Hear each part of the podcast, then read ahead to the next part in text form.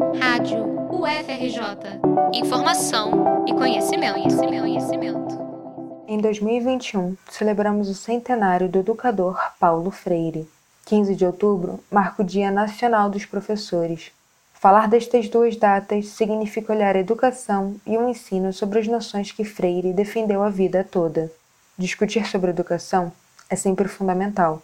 Agora, ela está ainda mais em pauta por conta das mudanças provocadas pela pandemia e os ataques que tem sofrido. Soma-se também o fato de que o Exame Nacional do Ensino Médio, o Enem, maior meio de entrada nas universidades, está cada vez mais perto. Por isso, conversamos com duas especialistas da área sobre a educação de hoje e as influências de Paulo Freire. A professora da Faculdade de Educação, Regiane Amorim, tem seu trabalho voltado para os estudantes de licenciatura da UFRJ, além de ser coordenadora de integração acadêmica do Centro de Filosofia e Ciências Humanas. Como diz o ditado, ninguém nasce sabendo, certo? A educação tem um papel essencial em nossas vidas e os professores são seus principais mediadores. A educação compõe um dos principais pilares da sociedade, capaz de formar cidadãos que pensam criticamente sua realidade para torná-la em algo melhor. Ela é transformadora, como aponta Regiane. Papel do professor na sociedade é a transformação dessa sociedade, é transformar esse aluno. Né? Quer dizer, é uma, é uma profissão que, mais do que qualquer outra, eu consigo ver essa transformação. Eu tenho um aluno que não estava alfabetizado, meses depois ele já está alfabetizado, a vida dele foi transformada, trazendo para uma coisa bem mais visível e palpável, não é? Mas nós temos na universidade alunos que chegam sem uma profissionalização, saem com uma profissionalização. Então é uma profissão que mais do que qualquer outra que eu posso estar assim pensando sobre a vida e falando, olha, eu gostaria que a sociedade lesse mais. Ah, eu acho que a profissão ela deveria a, a, formação na profissão ela deveria ser melhorada. Eu, como professor, estou fazendo isso. Né? Ah, eu quero formar um aluno leitor. Então, eu vou instigar, eu vou usar das, dos meus instrumentos para fazer isso, é, eu vou demonstrar pelo exemplo, eu vou deixar que ele deseje ampliar o seu conhecimento através da leitura, conhecendo outros autores. A trajetória de educadoras e educadores é marcada por estudos e aperfeiçoamento permanentes. A pedagoga Cláudia Frias trabalha com alfabetização há 26 anos e destaca pontos importantes do cenário educacional. Eu acho que o Paulo Freire influenciou na minha vida, na minha formação como pessoa. E isso aconteceu, eu já tinha 20 anos.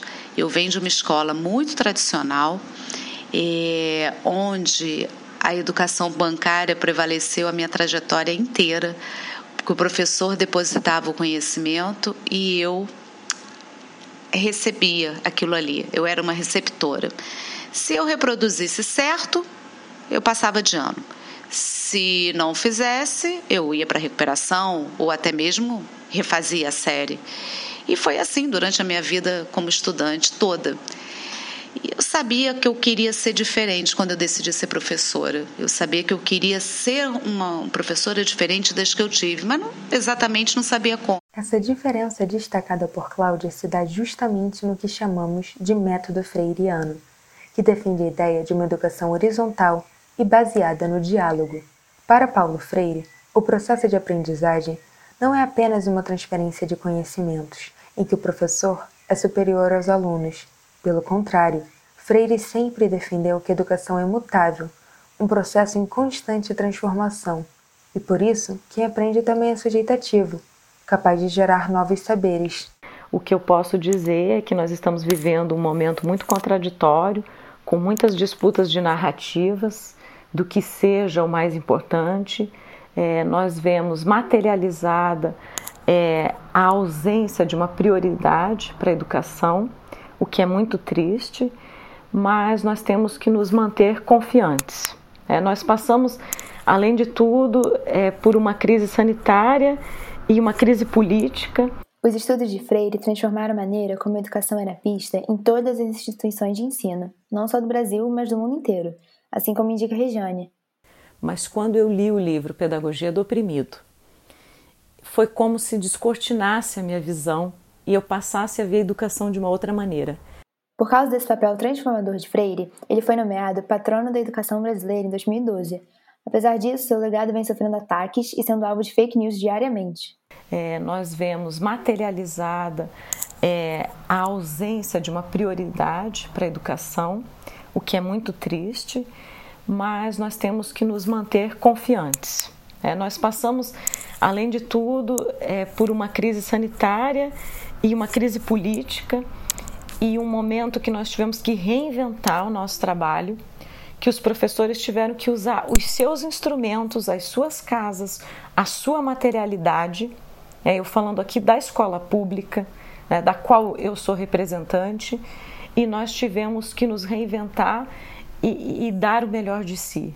Então, nós estamos cumprindo esse papel né, e, e que nós possamos continuar, porque o nosso objetivo o nosso papel na sociedade é a transformação. Então, a transformação para melhor. Atacar a memória de Paulo Freire é defender uma neutralidade que não existe. São pensamentos que avaliam a universidade como um lugar para poucos, assim como o atual ministro da Educação, Milton Ribeiro, manifestou em agosto deste ano. São opiniões que celebram o fato do último Enem ter sido mais elitista e branco de uma década, cenário que não representa as lutas de Paulo Freire por um ensino inclusivo, democrático, crítico e ativo, conforme completa Cláudia. Reinventar o nosso trabalho, que os professores tiveram que usar os seus instrumentos, as suas casas, a sua materialidade. É, eu falando aqui da escola pública, né, da qual eu sou representante, e nós tivemos que nos reinventar e, e dar o melhor de si. Então, nós estamos cumprindo esse papel né, e, e que nós possamos continuar porque o nosso objetivo, o nosso papel na sociedade é a transformação. Então, a transformação para melhor.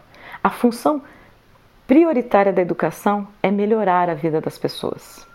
Então, nós vamos seguir confiantes e nessa luta. Eu falo para os meus estudantes em sala: é, a, a, minha forma é, de fazer é, a minha rebelião, é, de ser subversiva, é fazendo muito bem meu trabalho, né? é dando o meu melhor para os estudantes e que eles são a fonte da minha inspiração no meu trabalho.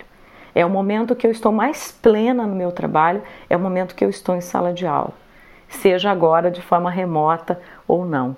Então, o nosso papel continua sendo esse, um grande desafio. Reportagem de Luísa Martins e Giovana Pascoal para a Rádio FRJ.